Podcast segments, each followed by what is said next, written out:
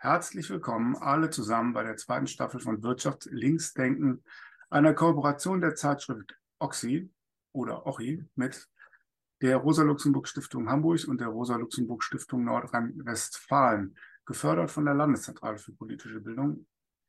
Und dieses Format will aktuelle politische und politökonomische ökonomische Themen aufgreifen und kritisch beleuchten. Angesprochen werden sollen Aktivistinnen und Aktivisten, Betroffene, aber auch alle an Politik und politischer Bildung Interessierte und auch mit Inflation natürlich die Allgemeinheit, weil wir alle ja irgendwie betroffen sind. Mein Name ist Hanno Plass von der Rosa-Luxemburg-Stiftung Hamburg und letzte Woche begannen wir mit Stefan Kaufmann zum Thema Inflation, was das ist, wie man das, was halt diese Preissteigerung begreifen kann. Und äh, heute ist, herzlich willkommen, Eva Völpel zu Gast. Hallo, freue mich. Eva, du bist Referentin für Wirtschaft und Sozialpolitik der Rosa-Luxemburg-Stiftung in Berlin und zuvor warst du bei der Taz und Pressesprecherin von Verdi. Du hast eine lange Publikationsliste mit einer nicht überraschend Expertise in Wirtschaft und Sozialpolitik und aber auch ähm, eine breitere, äh, breitere Sicht auf die Dinge als nur den, die den deutschen Markt anzuschauen, sondern auch international. Ich glaube, Chile äh, war eines der Länder, die mir jetzt im Sinn geblieben sind. Also herzlich willkommen. Schön, dass du Zeit gefunden hast. Ich freue mich auch. Hallo. Also in der vorherigen Sendung haben wir gelernt, dass Inflation vor allem die Absicherung der Gewinne von, der, von denjenigen ist, denen die Waren gehören. Also Inflation ist eine Art der Umverteilung. Wenn Lohnabhängige, wie in den derzeitigen Arbeitskämpfen, einen Ausgleich ihrer Verluste durch die Inflation fordern, also mehr Lohn, wird immer von einer, vor, vor, vor einer Lohnpreisspirale gewarnt. Was ist denn eigentlich mit dieser Lohnpreisspirale gemeint? Naja, nach der gängigen Erklärung bedeutet Lohnpreisspirale, dass es sozusagen zu hohe Lohnforderungen gibt und die nach sich ziehen, dass die Unternehmen dann in einem zweiten Schritt als sogenannte Zweitrundeneffekte auch wiederum die Preise dann anziehen und dass sich das wie in so einer Spirale ähm, fortsetzt. Und das ist natürlich eine schwierige Figur, da habt ihr ja auch schon beim letzten Mal drüber gesprochen, weil es, ähm, ja, es ist äh, sozusagen auch, da stecken bestimmte Interessen hinter, dass das ähm, so gepusht wird, auch als, äh, also als eine Warnung, dass es dazu nicht kommen darf. Und wenn wir uns aber die Realität angucken, dann sieht es ja gerade komplett anders aus. Ähm, wir hatten im letzten Jahr und auch in den zwei Jahren davor, also die letzten drei Jahre, haben Beschäftigte Reallohnverluste hinnehmen müssen im letzten Jahr richtig sapphohe Reallohnverluste von 4,1 Prozent. Und ähm, das Problem an der Lohnpreisspirale ist ganz grundsätzlich auch nochmal ein Verständnis, was mit der Realität nicht mehr viel zu tun hat, wenn man sich anguckt, dass ja eine Bedingung dafür ist, dass man eigentlich starke Gewerkschaften haben muss, die solche hohen Lohnforderungen auch durchsetzen können. Da ist natürlich auch in den letzten äh, Jahren und Jahrzehnten viel passiert. Also Tarifbindung ist ja immer weiter erodiert. Wir haben jetzt in Westdeutschland mittlerweile nur noch 54 Prozent, im Osten 45 Prozent Tarifbindung. Das heißt, die Macht der Gewerkschaften ist ja auch längst nicht mehr so stark, wie es immer gesagt wird. Ähm, und wenn wir jetzt mal auf die aktuellen Tarifrunden gucken, also im letzten Jahr, vielleicht nochmal ein kurzer Blick zurück, hatten wir ja den Abschluss in der Metall- und Elektroindustrie, die Metallabschluss. Schon da ist es nicht gelungen, ähm, die Preissteigerungen auszugleichen über die Erhöhung der Löhne. Und jetzt haben wir ja gerade ganz aktuell den Abschluss bei der Post gehabt. 15 Prozent waren gefordert. Und der Postabschluss ist insofern interessant, weil er zeigt, dass in 2023 für die Beschäftigten überhaupt keine tabellenwirksamen Lohnsteigerungen rausgekommen sind. Was sind das tabellenwirksame Lohnsteigerungen? Das bedeutet Lohnsteigerungen, die sich sozusagen regelmäßig fortschreiben sondern das neue Allheilmittel, sage ich mal, sind ja die sogenannten Einmalzahlungen, ähm, steuer- und abgabenfrei gestellt. Davon gibt es jetzt eben insgesamt 3000 Euro für die Beschäftigten, verteilt auf ähm, eine Laufzeit von zwei Jahren und auch aufgeteilt.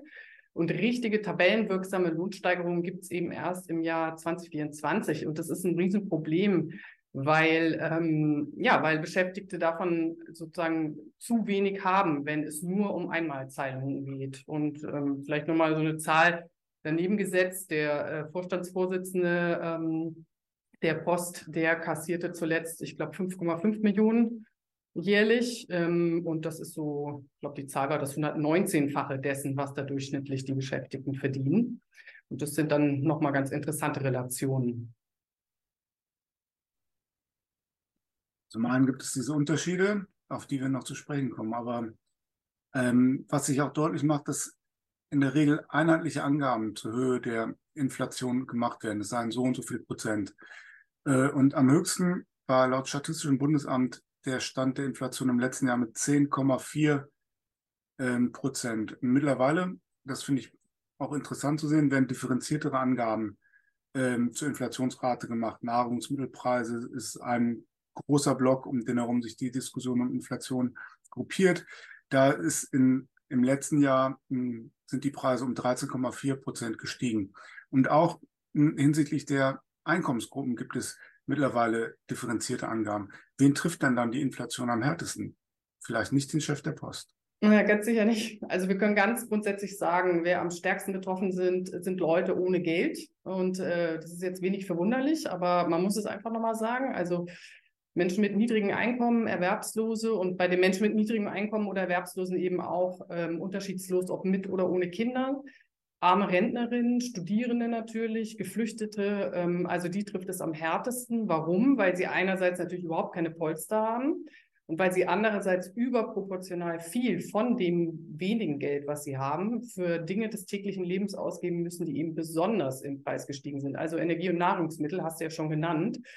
Ähm, und genau, du hast angesprochen, diese sogenannten haushaltsspezifischen Inflationsraten. Da gucken sich ForscherInnen äh, unter anderem vom IMK, das ist das Institut für Makroökonomie und Konjunkturforschung der Hans-Böckler-Stiftung, die gucken sich sehr genau an, äh, wie ähm, fällt die Inflationsbelastung je nach Einkommensdezil, wie das dann so heißt, aus. Und da sieht man äh, wirklich frappante Unterschiede oder frappierende Unterschiede. Wir haben für Menschen mit 2000 äh, bis maximal 2600 Euro Nettoeinkommen im Monat, das ist jetzt äh, ein Paar mit zwei Kindern, haben wir eine Inflationsbelastung oder Inflationsrate von 9,9 Prozent. Ähm, der Schnitt lag im letzten Jahr durchschnittlich bei 7,9 Prozent. Wir haben für Alleinlebende, die weniger als 900 Euro oder 900 Euro verdienen, ebenfalls eine Rate von 9,9 Prozent, also deutlich höher als der Durchschnitt. Und wenn wir auf die andere Ende, auf das andere Ende der Einkommensskala gucken, Leute, die 5000 Euro oder mehr netto im Monat verdienen, die haben nur eine Inflationsrate, also nur in Anführungszeichen, von 7,4 Prozent. Und das ist eben ein extrem hoher Unterschied, 2,5 ähm, Prozentpunkte. Wir haben ja schon, also ich habe schon erwähnt, woran es liegt und das ist natürlich auch nochmal was, wo man sich klar machen muss, ähm, die Menschen wohnen eben, Leute mit wenig Einkommen wohnen eben in meistens in energetisch schlecht sanierten Wohnungen äh, und sie haben auch nicht das Geld, um sich jetzt immer die energieeffizientesten Dinge anzuschaffen, sei es jetzt von weißer Ware, also Kühlschränke, Waschmaschine und so weiter oder auch Autos. Und ähm, vielleicht so ein kleiner Werbeblock mal eingeschoben. Wir machen in der nächsten, also ich glaube, in dieser Woche wird eine Studie bei uns rauskommen von der Stiftung. Die hat das Öko-Institut erstellt und da wird sich nochmal sehr genau angeguckt, wie ist der Zusammenhang zwischen den Energiekosten und den ähm, energetischen, also den Standards, äh, in denen die Leute wohnen. Für Mehrfamilienhäuser wird sich das angeguckt. Und auch da sieht man eben, dass die Leute mit niedrigen Einkommen überproportional viel höhere Energiekosten haben. Und wenn wir auf der einen Seite sehen, wo die Verliererseite, die Verlierer der derzeitigen Inflation sind, gibt es auch Gewinner. Also es gibt Leute, wo sie sich nicht so niederschlägt, aber gibt, wer profitiert von der Inflation oder wem kommt diese Preissteigerung überhaupt gelegen? Naja, gelegen kann man sagen, ganz grundsätzlich den Leuten, die viel Geld haben und das Vermögen daraus viel mehr Geld zu machen. Was meine ich damit? Anteilseignerinnen, also Leute, die in Aktien ähm, investieren und zwar Aktien, also Unternehmensanteile von Unternehmen, die gerade einen guten Schnitt machen, denn das gibt es natürlich. Und darüber müssen wir eigentlich viel mehr sprechen. Damit sind natürlich dann auch EigentümerInnen gemeint, EigentümerInnen von Unternehmen, die einen Schnitt machen. Das ist ganz interessant, weil es jetzt vor nicht, ja, schon ein bisschen her, aber vom IFO-Institut, das ja jetzt eigentlich eher unverdächtig ist, links zu sein, aber hier geht es ja jetzt erstmal auch um eine wissenschaftliche Analyse. Die haben sich mal angeguckt, ähm, wie ähm, die Preispolitik in den verschiedenen Branchen aussah und haben tatsächlich festgestellt, es gibt in den Branchen ähm, Landwirtschaft, Bau, Handel, äh, Verkehr und ich glaube Gastgewerbe ähm, wurden die Preise, und zwar das schon seit dem Sommer 21, deutlich stärker angehoben, als es eigentlich die gestiegenen, ähm, ja, jetzt sag mal, Preise für Vorleistungen ähm, und Vorprodukte hätten erwarten lassen. Was bedeutet das? Das heißt, Unternehmen heben die Preise deutlich stärker an, als es ähm, salopp formuliert aufgrund der Inflationsrate gerechtfertigt wäre, wäre. Und das bedeutet natürlich, dass hier mehr Profite generiert werden. Und ähm, das zieht sich ja nicht nur durch diese Branchen, sondern wenn wir uns das global angucken, dann äh, sehen wir ja bei den Zahlen, dass es ähm, Firmen, also Unternehmen in den ganz unterschiedlichsten Bereichen gibt, Mineralölkonzerne, Stromproduzenten, Düngemittelhersteller, Rüstungsindustrie natürlich, die großen Agrokonzerne, ähm, Logistikunternehmen, Banken, Immobilienunternehmen, die alle gerade dicke Gewinne einfahren bei den Immobilienkonzernen finde ich es auch nochmal interessant, dass wir im Moment ja auch einen ziemlichen Anstieg hier ähm, der sogenannten Indexmietverträge haben. Also wenn neu vermietet wird, wird es jetzt an die Inflationsrate gekoppelt. Da hat der Deutsche Mieterbund auch vor kurzem nochmal Alarm geschlagen, dass die Zahlen wirklich deutlich nach oben gehen. Und ähm, von daher gibt es viele, die profitieren. Und äh, ich hatte nochmal so ein paar Zahlen rausgesucht, die ich wirklich ja, einfach nochmal sehr eindrücklich finde. Also wir haben jetzt, Oxfam hatte das mal berechnet, die 95 größten Energie- und Lebensmittelunternehmen ähm, oder Agrounternehmen, die haben eben zuletzt ähm, einen Übergewinn oder Übergewinne von insgesamt 306 Milliarden Euro eingefahren. Und davon haben sie allein 84 Prozent, also 257 Milliarden Euro an ihre Anteilseignerinnen ausgeschüttet. Das heißt, was wir da sehen, ist eine extreme äh, Umverteilung, also auch beschleunigt. Ähm, und ähm, ja, das ist äh, eine, also das ist sozusagen der Punkt, wo es dringend darum gehen müsste, viel stärker über diese Gewinne noch zu sprechen und auch dann eine tatsächliche ähm, Abschöpfung dieser Extraprofite, die den Namen verdient.